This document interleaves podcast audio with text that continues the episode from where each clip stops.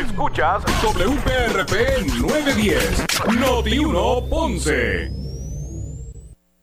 Uno Radio Group, Noti 1630 ni ninguno de sus auspiciadores se solidariza necesariamente con las expresiones del programa que escucharán a continuación. Ponce en Caliente es presentado por Muebles por Menos. La temperatura en Ponce y todo el sur sube en este momento. Noti 1630 presenta Ponce en Caliente con el periodista Luis José Moura. Saludos a todos y muy buenas tardes. Bienvenidos. Soy Luis José Moura. Esto es Ponce en Caliente. Usted me escucha por aquí por Noti1.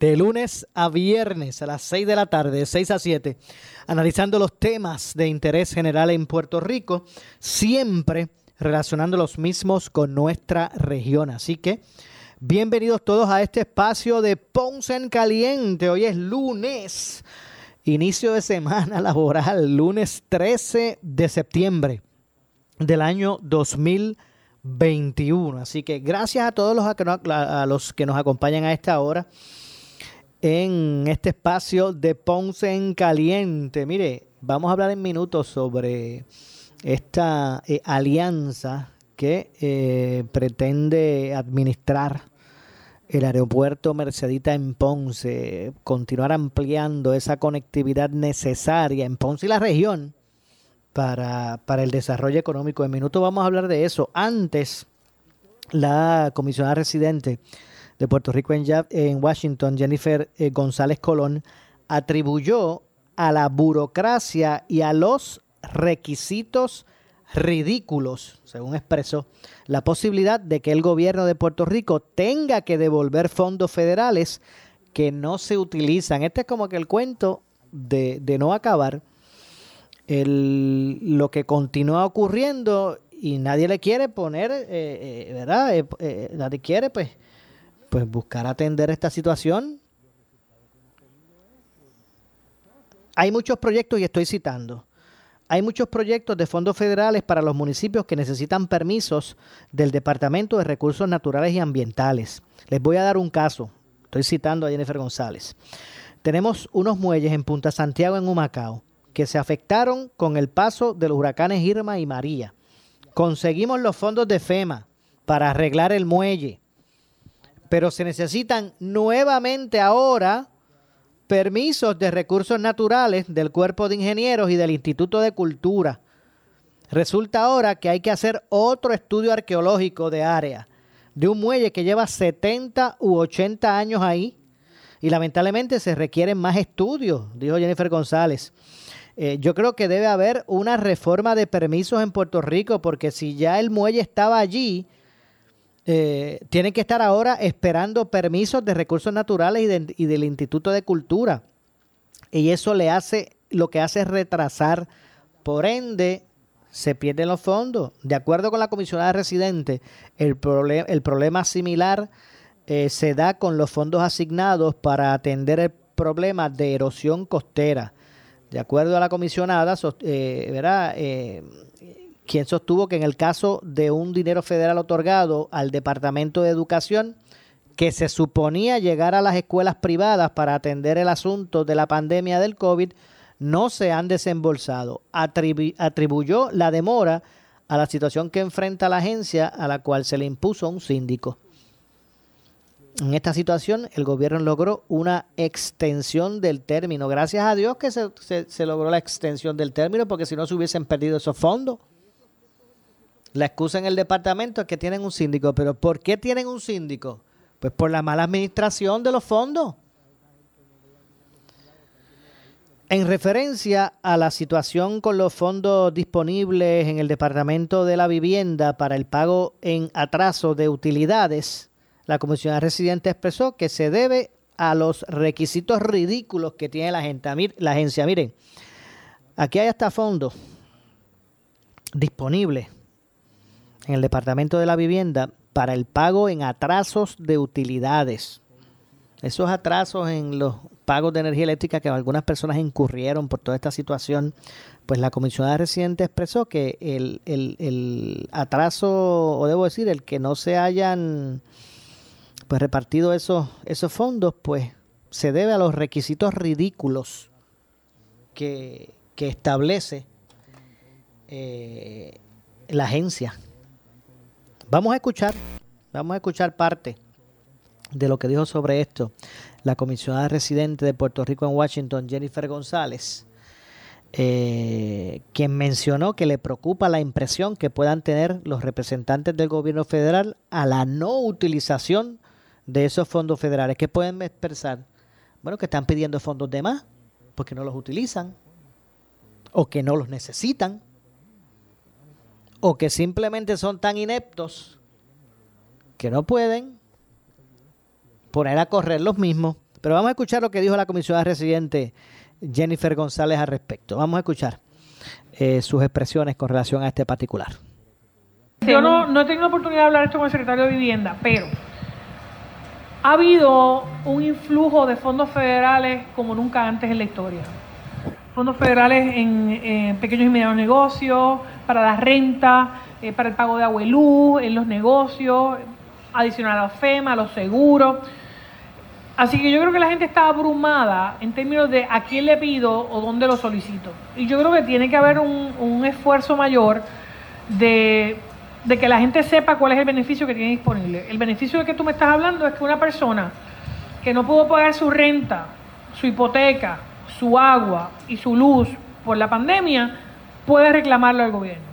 Lamentablemente hay unos requisitos que le impone el Departamento de Vivienda que yo creo que son ridículos porque limitan el que las personas puedan reclamarlo.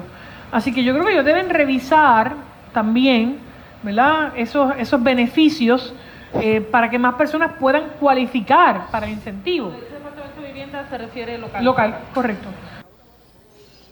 Bueno, ahí escucharon las declaraciones. Así mismo como lo, escuchó, pues eso mismo fue lo que dijo la comisión. Eso parece increíble. Y los políticos se llenan la boca porque los políticos se llenan la boca diciendo, y ahí vamos a traer y conseguir o vamos a traer miles y miles y billones y trillones de fondos federales para la recuperación. Bueno, y, hablan de unas cantidades que usted mismo ni sabe cuántos ceros tienen. Sin embargo, por la burocracia, por requisitos ridículos, como mismo dice la comisionada. Yo no estoy usando palabras mías, estoy usando las palabras de la comisionada por requisitos ridículos, que hizo claro que está hablando de las agencias locales, no las federales. Yo sé que las agencias federales también tienen su agua en esto. ¿verdad? También tienen, también a Puerto Rico pues se, le, se le imponen algunos requisitos mayores que en otras jurisdicciones, pero la mala administración de esos fondos de FEMA, desde Hugo, desde Georges, eso fue lo que trajo consigo. Que los requisitos, la fiscalización en Puerto Rico de la utilización de esos fondos es, bien estricta. Y si a eso le sumamos la burocracia del gobierno actual y los requisitos ridículos, como dice la comisionada residente de Puerto Rico en Washington, pues nos pone en esta situación. ¿Ustedes la escucharon? Es más, yo, yo voy a repetir las expresiones. Ella dice que usted ciudadano en Puerto Rico tiene el derecho de reclamarle al gobierno, ¿verdad? Tiene el derecho de, poder tener una asistencia por parte del gobierno si usted se retrasó en su hipoteca, en las utilidades, en el pago de agua y luz y en todas estas situaciones por concepto de la pandemia, que usted se quedara sin trabajo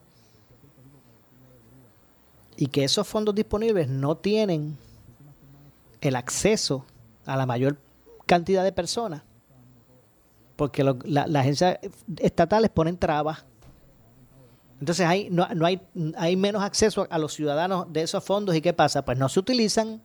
¿Y qué ocurre? Pues hay que devolverlo. ¿Y qué dicen los que los envían? Bueno, pues si esta gente devolvió los chavos que no lo necesitan.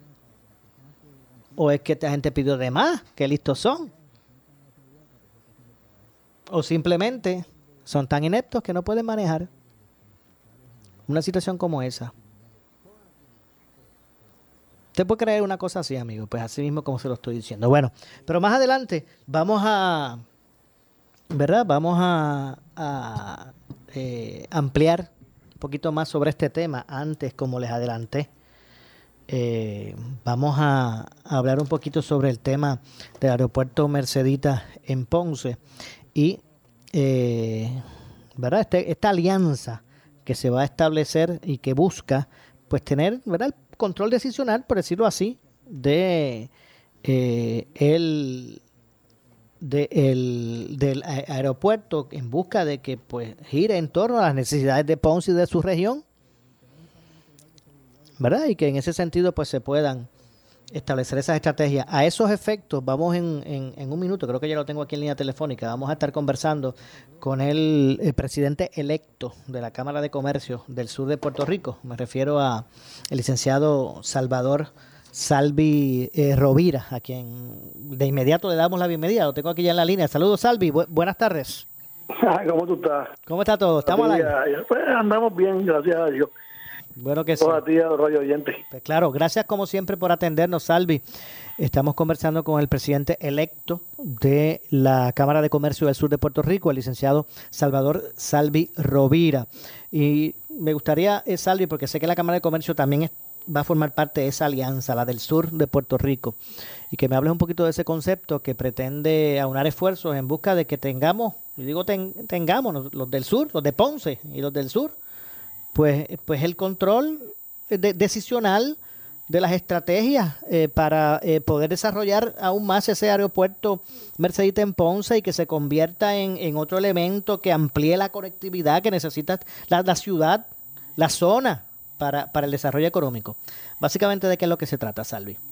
Bueno, definitivamente la iniciativa de, eh, del alcalde de, Ponce ha sido una novel y él eh, ha propuesto crear una, una coalición donde participen eh, los alcaldes que componen, los, alcaldes de los municipios que componen la región sur, con el, con el fin de capitanear el esfuerzo para que el aeropuerto pues pase a, eh, a tener, o la coalición pues pase a tener un control sobre la operación del aeropuerto y podamos entonces juntos todos los comerciantes y los el sector público, el sector privado, pues apoyar cualquier iniciativa que, sea en beneficio de crecer ese aeropuerto, lo que significa entonces que vamos a tener un acceso eh, afuera eh, de, Puerto Rico más, más directo y, los de afuera van a tener un acceso al sur de Puerto Rico más, más directo sin tener que entonces tener que utilizar vías alternas como lo es este, el aeropuerto de Muñoz Marín o el de Aguadilla. Entiendo. Entonces, eh, cuando se habla de la, de, la alianza o el consorcio, o, ¿verdad? Eh, ¿Quiénes son los, cuáles son los grupos que van a formar parte de esto? Yo sé que hay alcaldes, de los alcaldes de la región son uno. Sí, allí, allí se está, se está convocando el, sector público y el sector privado, eh, entiéndase por los alcaldes de la, de la región, y en el sector pues privado está eh, fuimos invitados a la Cámara de Comercio a la, reunión que hubo la semana pasada eh, varios sectores de la industria de salud perdón varios componentes del sector de la industria de salud. O sea que son aquellas personas aquellos aquellas entidades que, que, les beneficia directamente el, el tema de, poder desarrollar a su máxima capacidad el aeropuerto. Entiendo eh, empresa privada, me imagino que también el sector del turismo debe estar allí o, está. El sector del turismo está allí, claro, los hoteles están representados allí también como parte del, del sector privado. Eh, todo el mundo, todos los sectores de la economía que tengan que tengan eh, algún eh, beneficio en, por el desarrollo del aeropuerto son los que están, están representados en ese en esa coalición que, que pretende muy, muy acertadamente eh, eh, desarrollar el, alcalde de Ponce. Ok, de no lograrse eso, eh, ¿a qué estaríamos evocados? ¿A que un privatizador este, tenga el control de todos los aeropuertos regionales y distintamente conozca o puedan establecerlos al servicio de sus regiones? No, yo creo que yo creo que deberíamos mirar y enfocarnos en este momento en lo que en lo que se pudiera hacer.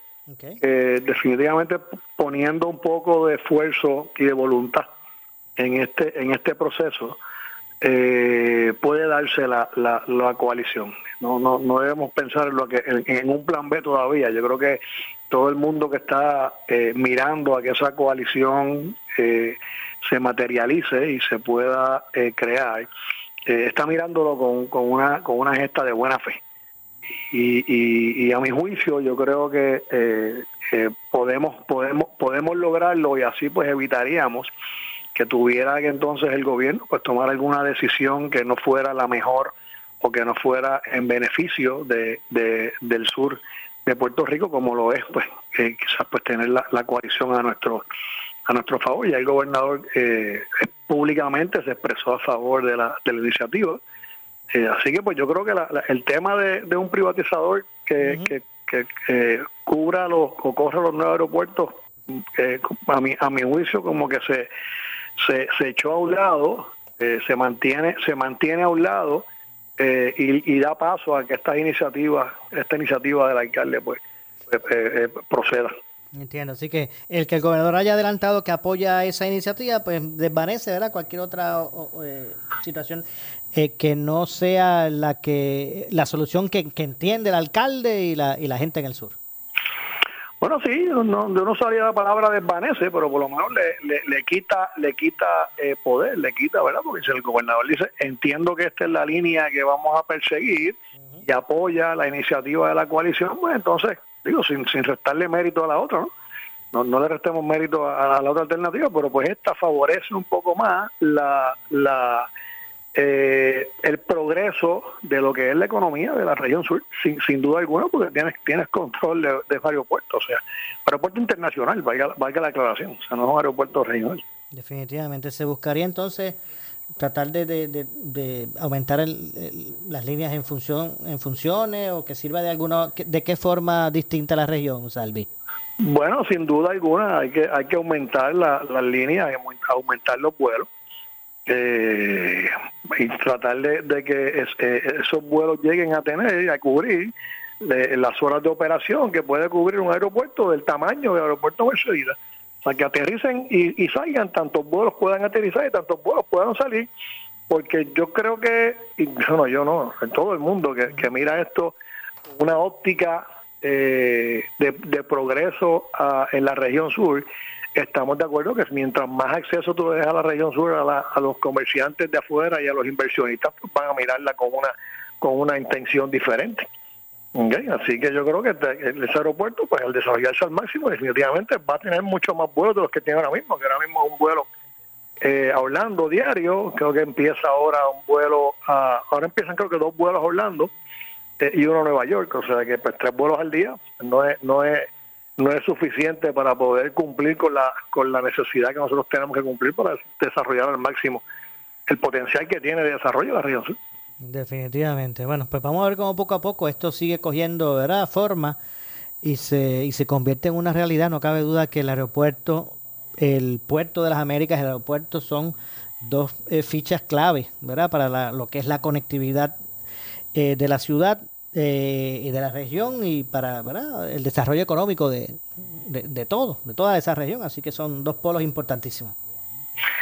Entendemos, entendemos que sí, definitivamente es algo que, debemos, debemos apoyar, debemos mirar de cerca, eh, bien administrado, bien operado, con, una, con una, un equipo de trabajo que tenga la expertise, que tenga el conocimiento, el capital para operarlo, eh, yo creo que es una, es una, la cámara entiende que es una, es una muy buena eh, visión eh, de, de, futuro eh, que puede, que puede sentar cátedra de, de, cómo es que se podría administrar un, operar un aeropuerto regional, siempre y cuando pues tengamos las personas que tienen el expertise para, para hacerlo. Entiendo. Salvi, gracias, gracias por atendernos. A ti, como siempre. Muchas gracias, igualmente. Gracias al eh, presidente electo de la Cámara de Comercio del Sur de Puerto Rico, el licenciado, Salvador Salvi Rovira. Así que básicamente de eso es lo que se trata, ¿verdad? Esto de, la alianza eh, relacionada al aeropuerto Mercedita en Ponce. Eh, la verdad es que a ver si consigo por aquí eh, bueno, luego de la pausa, tengo que hacer una pausa. Al regreso, pues ampliamos un poquito más sobre este y otros temas. Soy Luis José Moura. Este es tu contacto. Esto es eh, Ponce en Caliente. Usted me escucha por aquí por Noti1 de, lunes a viernes eh, a las 6 de la tarde. Aquí atendiendo los temas de interés general en Puerto Rico, siempre eh, relacionando los mismos con, con nuestra región. Así que pausamos y regresamos. En breve le echamos más leña al fuego en Ponce en Caliente por Notiuno 910. Ya entramos en la temporada de huracanes y solo Noti 1630 tiene a la meteoróloga más respetada y seguida en Puerto Rico. No podemos descartar esas ráfagas de 45 a 50 millas por hora. De hecho, ya vimos una de 44 en San Juan, pero sí también podríamos ver ráfagas mayores en el interior de la isla, en la zona montañosa. Tenemos el personal más completo para que estés informado de cualquier amenaza que tengamos con los fenómenos atmosféricos. En algún punto, moviéndose al sur de la región, pueda llegar a ser tormenta. Por eso es que mantienen el aviso de tormenta tropical para Puerto Rico. Solo nosotros tenemos la cobertura Alerta 630 temporada de huracanes 2021. Somos 91630. Primera fiscalizando. Con el auspicio de KFC, Ecomax, Melpro, Ensure, Danosa, Universal, Toledo, Colegio Héctor Urdaneta en Ceiba, Bufete Correa, Falcon Tire, Unión Cash and Carry, Borden, Parro Coop, Farmacia Guayabal 2, Cuban Howard and True Value, FL Italian Tile, en Ceres en Valde Yuli. Centro Naturista de Guaynabo, del mundialmente reconocido naturopata licenciado Javier F. Tonos, con más de 30 años de experiencia en iridología y tratamientos naturopáticos para pacientes de todas las edades con condiciones degenerativas como cáncer, artritis, enfermedades del hígado, gastrointestinales, diabetes y más, suplementos naturales de uso profesional y tienda virtual. Centro Naturista de Guaynabo, a la vanguardia en medicina natural, Avenida Esmeralda número 5, Guaynabo, abierto de lunes a sábado por cita previa, 287-1825 y en la web centronaturistadeguaynabo.com. ¿Qué buscas? Muebles en seres o matrices. Muebles por menos lo tiene, sin necesidad de crédito y con pagos mensuales bajísimos. Una gran cantidad de mercancía lista para entrega inmediata. Gabinetes en PVC, alacenas y barras para que tu cocina se vea nítida. Además, salas, cuartos y comedores a precios que le gustan a tu bolsillo. Échale un vistazo a lo nuevo en Muebles por Menos, Salinas Villalba y Ponce, carretera 14 frente al cementerio. Visita su página de internet.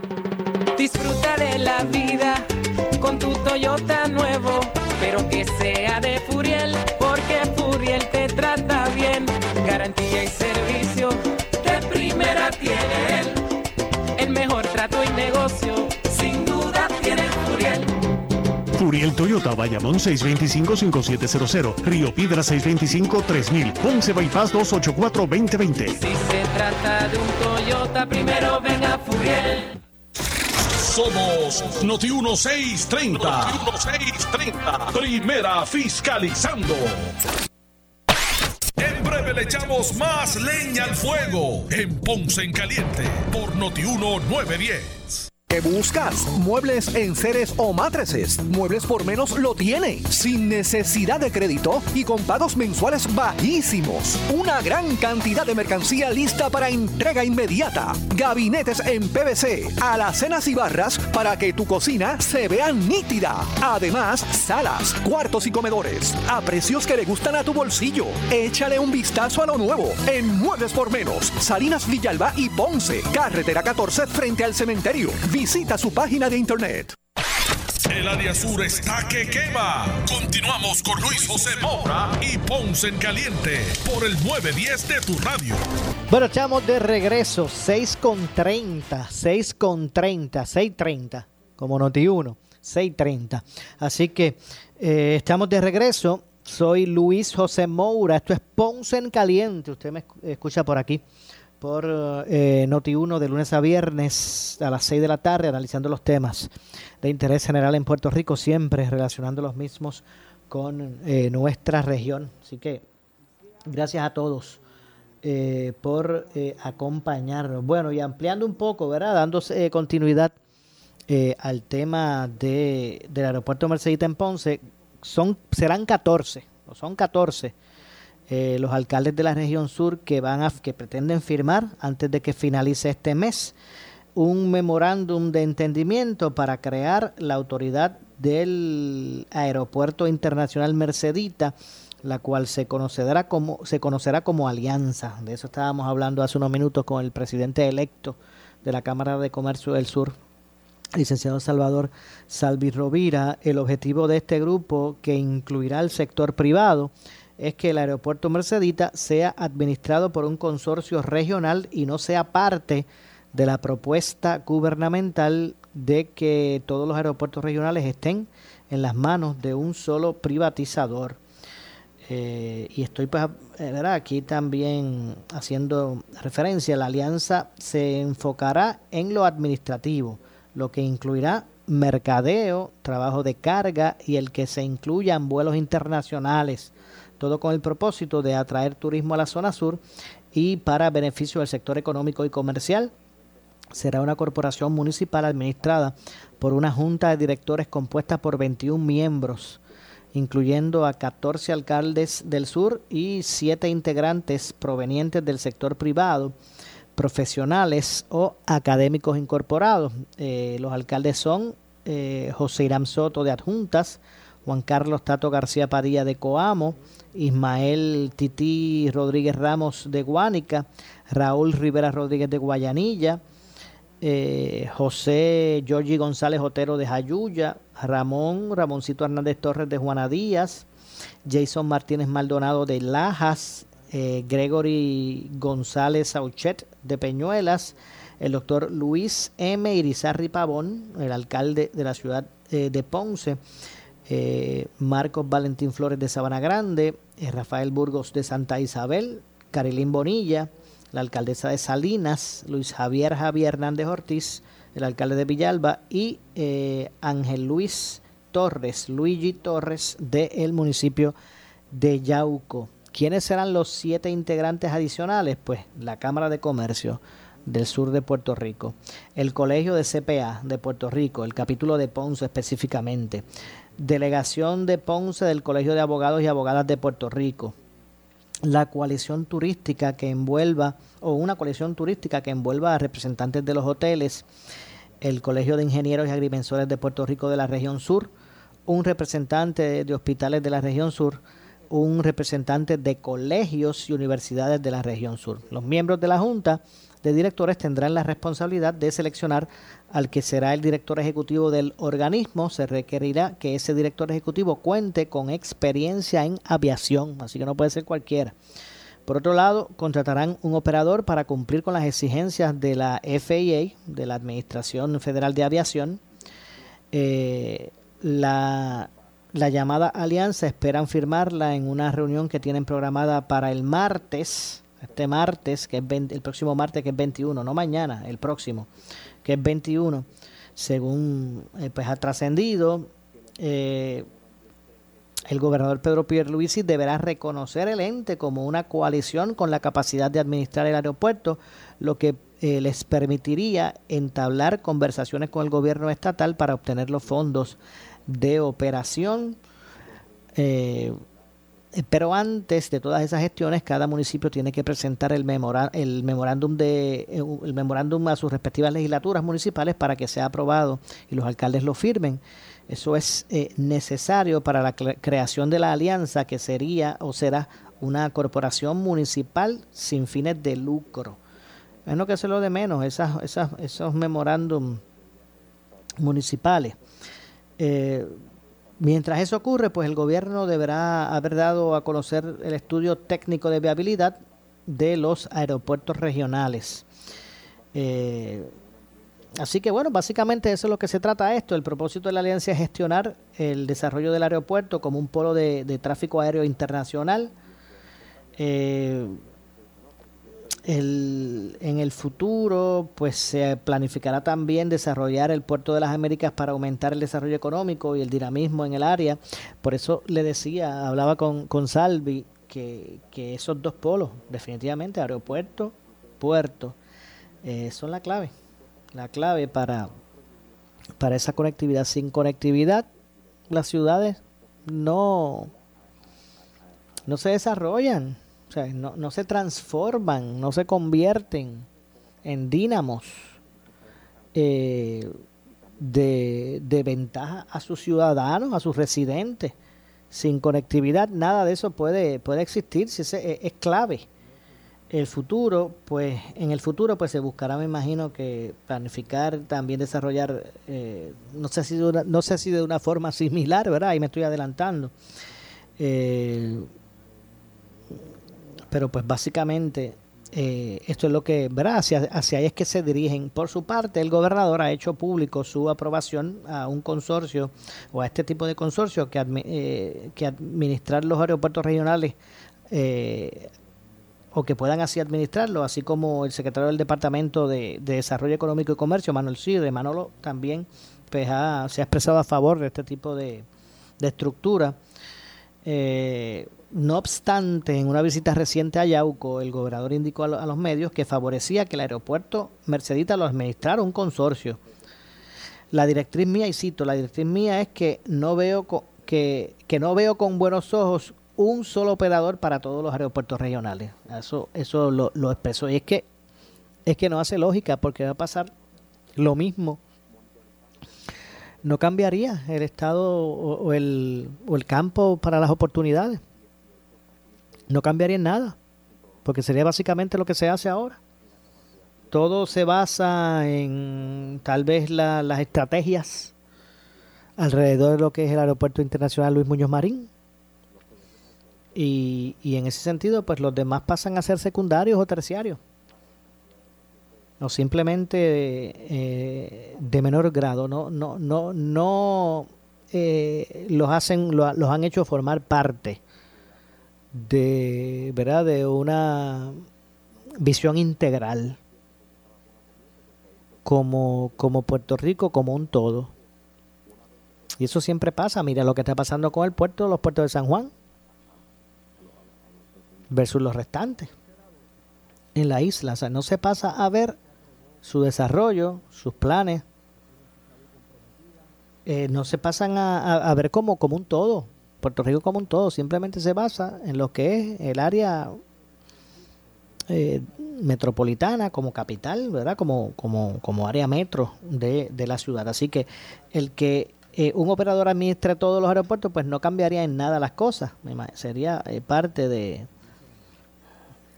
del mismo problema que ahora mismo está ocurriendo. Así que bueno, básicamente eh, en la próxima reunión que va a ser pautada para el 21 de septiembre, este martes no el próximo, eh, esperan identificar las fechas para la firma del memorándum de entendimiento, eh, preparar el borrador de ordenanza municipal modelo para la aprobación de los municipios, desarrollar el bosquejo para redactar el proyecto de ley, establecer el equipo para desarrollar el plan estratégico y los criterios de evaluación para seleccionar el director ejecutivo, así como establecer el, el posible presupuesto que también hay que identificarlo para buscar, eh, también hay que ¿verdad? conceptualizarlo para, para identificar esas partidas.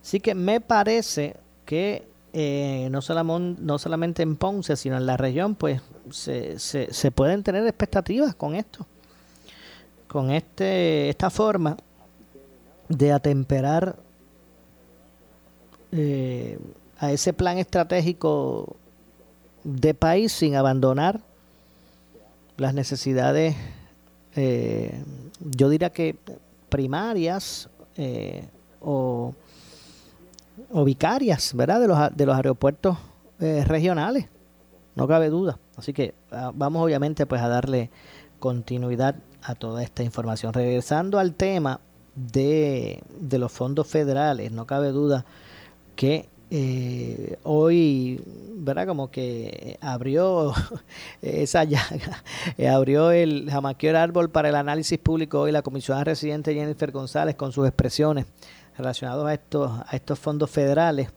que llegan a Puerto Rico eh, por, por, concepto de la, de la reconstrucción y que la burocracia per se ya ya establecida para Puerto Rico por parte del gobierno federal y la que también existe a nivel local, pues ha traído el que Puerto Rico ha perdido mucho de esos fondos. Cuando digo perdido es que ha tenido que devolverlos por la falta de uso.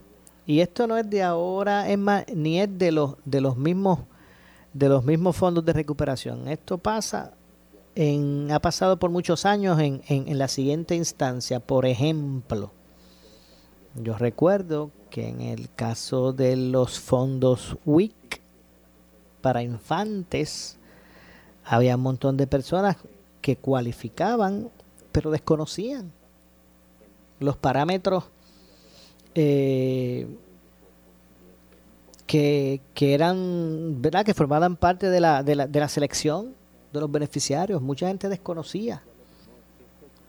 Y, y en, otras, en otras instancias, esas llamadas, esos llamados eh, requisitos eh, no coherentes, ¿verdad? Por decirlo de una forma un poquito... Bueno, vamos a usar las mismas palabras que usó la comisionada, requisitos ridículos, pues impedían acceso a personas que realmente eh, pues podían beneficiarse de ese tipo de, de ¿verdad? De, de, asistencia, de asistencia social. ¿Y qué pasaba? Pues cada año se reducía el número de participantes. ¿Y qué pasaba? Pues para el próximo año fiscal reducían los fondos y reducían los fondos y cada vez se hacían menos, se, hacía, se hacían menores los fondos asignados para esos propósitos. Si es que pasó por mucho tiempo con los planes WIC, con los fondos de WIC para asistencia de infantes. Pues eso mismo se ha replicado en estos fondos de eh, asistencia por, por, por pandemia, por, por, emergencia. María, que todavía están anunciando ahora inicios de, de estudios y de planos y de todavía hay proyectos que están en esa etapa de, de, María. Ahora yo me imagino que hay una estructura, yo no sé, me imagino que habrá una estructura administrativa que esa sí está chupando fondos de eso. Pues hoy Jennifer González atribuyó a la burocracia y a los requisitos ridículos la posibilidad de que el gobierno de Puerto Rico tenga que devolver fondos federales que no se utilizan. Y voy a citar nuevamente a la, comisionada. Dice, hay muchos proyectos de fondos federales para los municipios que necesitan permisos del Departamento de Recursos Naturales y Ambientales. Les, doy, les voy a dar un caso. Y este es el caso de, de, de Humacao. Esto ocurrió en Humacao. Eh, eh, hay un muelle, ¿verdad? Un caso de un muelle, de los muelles de Punta Santiago, allá en Humacao, que se afectaron con el paso de los huracanes Irma y María. Imagínense de lo que estamos hablando. De Irma y María. Se consiguen los fondos de FEMA para arreglar el muelle, pero se necesita nuevamente, antes de poder allí invertir un dinero que no es de aquí, antes de invertir un solo centavo, pues entonces ese muelle que está allí hace 80, 70, 80 años, pues entonces ahora se pide por parte de agencias locales como la de recursos naturales eh, nuevamente permiso que sacar a recursos naturales, a lo que es el Instituto de Cultura, en algunas ocasiones al cuerpo de ingenieros porque también el gobierno federal tiene su parte de, de aspectos burocráticos. Eh, resulta ahora que hay que hacer otro estudio arqueológico del área, de un muelle que lleva allí 70 u 80 años. Eh, entonces se requieren más y más estudios, siguen pasando, se cumplen los términos establecidos para el uso, asignación, uso y desembolso de esos fondos. ¿Y qué es lo que hay que hacer? pues devolverlo. Eh, la comisionada eh, Jennifer González propone que se debe hacer una reforma de permisos en Puerto Rico, porque si ya el muelle estaba allí, por ejemplo, utilizando este muelle, este ejemplo de un Macao, pues tienen que estar ahora esperando permisos de recursos naturales y todas estas cosas que, retrasan. Pues de acuerdo con ella, eh, un problema similar se da, por ejemplo, con fondos asignados para atender el problema de la de la erosión costera. Ese es otro. Sostuvo la comisionada que en el caso del dinero federal otorgado al Departamento de Educación, que se suponía llegar a las escuelas privadas para atender el, asunto de la pandemia, pues no se han desembolsado todavía para las escuelas privadas. Y se atribuye la demora a la situación que enfrenta la agencia, la cual se le impuso un síndico. Y si, se impuso un síndico, ¿por qué fue? Bueno, pues el síndico se impone cuando hay mala administración o hay quiebra. Pregúntenle al gobierno de Puerto Rico y su gran síndico. Eh, en esta situación, el gobierno logró una extensión del término, a Dios gracias, porque si no hubiesen logrado la extensión del término, hubiesen tenido, tenido que devolver ese dinero que iban a los, en, el caso de, de, las escuelas privadas para la atención de la pandemia. En referencia a la situación con los fondos disponibles en el Departamento de la Vivienda eh, para el pago de retrasos en utilidades, la comisionada residente expresó que se debe a requisitos ridículos que tiene la agencia. Eh, y había dicho que iba otra vez a, ¿verdad? a reproducir las expresiones, pues vamos a escuchar qué dijo sobre eso la comisionada residente Jennifer González. Vamos a escuchar eh, sus expresiones. Yo no, he tenido oportunidad de hablar esto con el secretario de Vivienda, pero ha habido un influjo de fondos federales como nunca antes en la historia. Fondos federales en, pequeños y medianos negocios, para la renta, eh, para el pago de agua y luz, en los negocios, adicional a la FEMA, a los seguros.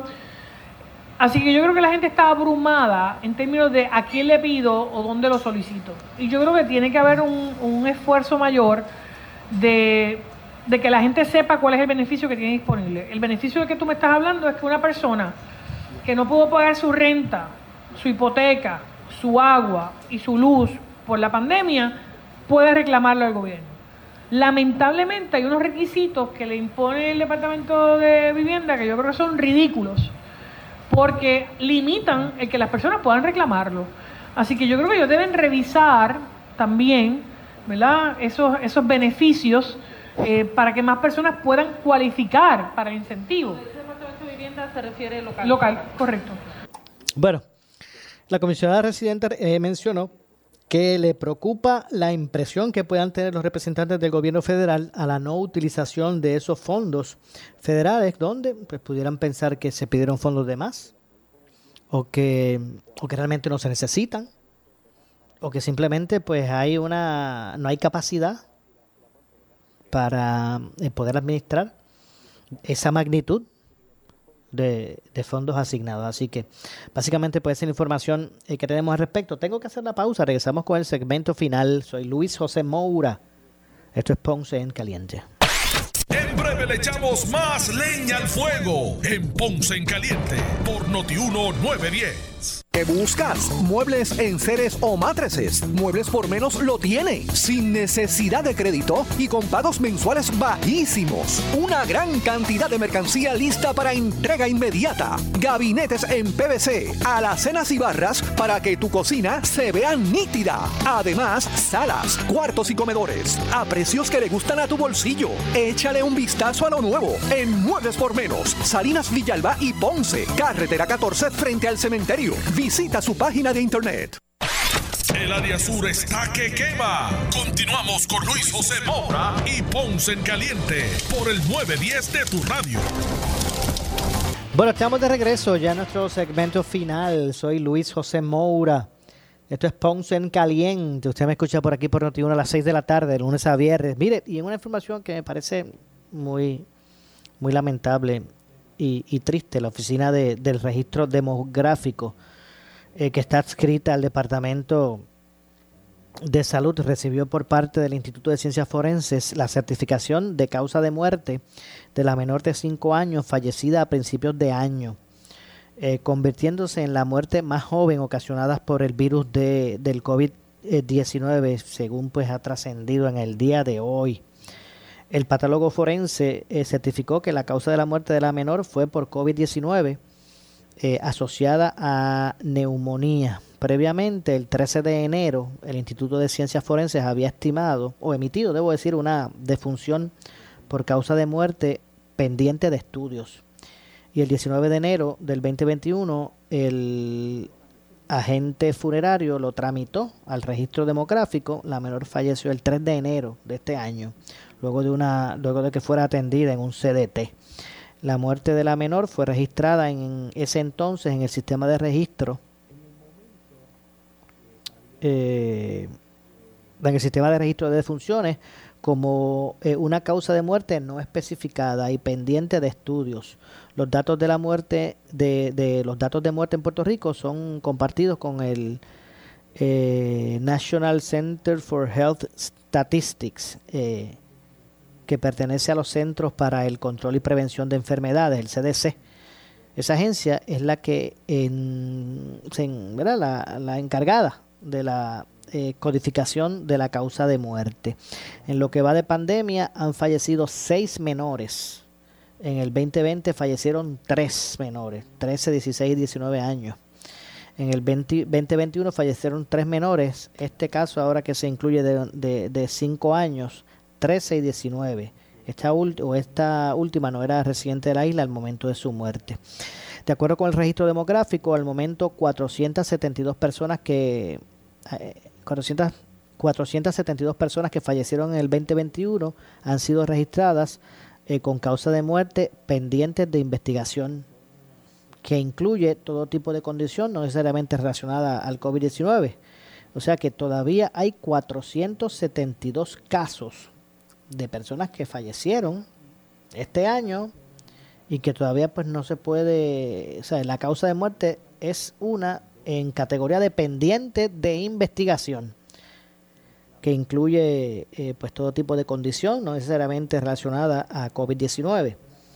Eh, una vez eh, dichos procesos finalicen, el Instituto de Cultura Puerto eh, el Instituto de, Ciencias Forenses, debo decir, deberá reportar al registro demográfico la causa de muerte para la, para la enmienda correspondiente en el certificado de defunción. Así que, obviamente, la medida que eso pues, se va estableciendo, pues se corrige o se enmienda, no se corrige, sino se enmienda eh, correspondientemente en el certificado de, defunción la causa. Lo que ocurrió en este caso de esta, de esta, de esta menor de 5 años de edad, quien desde su fallecimiento el 3 de enero estaba, su muerte estaba catalogada como pendiente de investigación. No había una, ¿verdad? Un, una causa de defunción específica. Así que ya hoy pues se hizo esa enmienda a lo que es ese, esa categoría en su certificado de defunción y pues ahora se establece que, que falleció por COVID-19. Así que miren, esto es una situación pues que, que no guarda, eh, no mira condición, no mira condición, no cabe duda que eh, sigue siendo una amenaza a la sociedad nuestra, ¿verdad? A, la vida de la sociedad nuestra. Eh, a la verdad que las condiciones pues establecen que están en una mejor condición para atender el virus los vacunados, al menos eso es lo que establecen las estadísticas de las autoridades. Así que esa es la situación que hay al respecto. Lamentablemente se nos ha acabado el tiempo, yo me despido. Regreso mañana, como de costumbre, a las 6 de la tarde aquí en Ponce en Caliente. Soy Luis José Moura. Pero usted, amigo, amiga que me escucha, no se retire porque tras la pausa el gobernador de la radio Luis Enrique Falú. Tengan todas buenas tardes. Ponce en Caliente fue traído a ustedes por Muebles por Menos. Escuchas WPRP 910, Noti 1 Ponce. Uno Radio Group, Noti 1630 ni ninguno de sus auspiciadores se solidarizan necesariamente con las expresiones del programa que escucharán a continuación.